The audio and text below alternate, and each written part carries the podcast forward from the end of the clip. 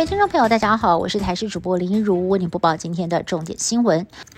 受到轩兰诺外围环流影响，中部地区刮起了八到九级的强风。台中空军清泉岗基地门口前路树的树枝被吹断，正好砸中了路过的机车，造成了骑士惨摔，手脚擦挫伤。还有百货公司外墙的广告招牌也不敌强风掉落，波及到了路过的轿车。工地的围篱也被吹倒。另外，在彰化园林更有红绿灯号志遭到强风连根拔起，击中了路过的骑士，所幸经过送医，没有大碍。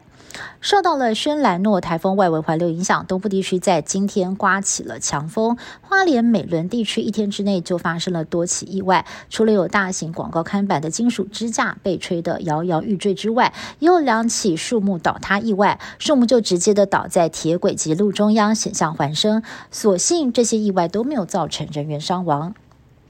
轩兰诺台风的暴风圈持续扩大，气象局在今天上午针对东部海域发布了海上台风警报，垦丁、满洲海域也跟着警戒，渔村公园沙滩竖起了红旗，禁止民众下水。而随着风浪增强，往返东港小琉球的东流线有业者在中午之后就停航，或者是变更搭船口，而游客们担心明天。台风的威力可能会更强，不少人行程纷纷喊卡，急着返回本岛，码头也因此挤满了人潮。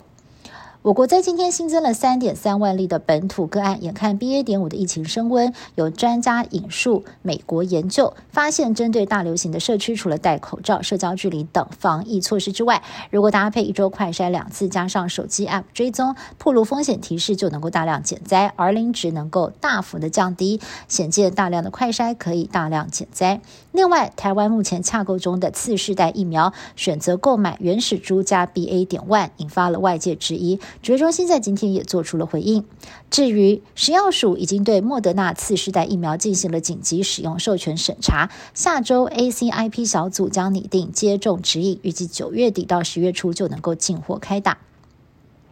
阿根廷副总统克里斯汀娜一号晚间在自家门口跟支持的群众互动，没有想到却遭到了一名男子近距离开枪，所幸子弹并没有击发，嫌犯随后遭到了警方制服，有惊无险的过程刚好被拍了下来，透过电视画面直播，让全国的民众饱受惊吓。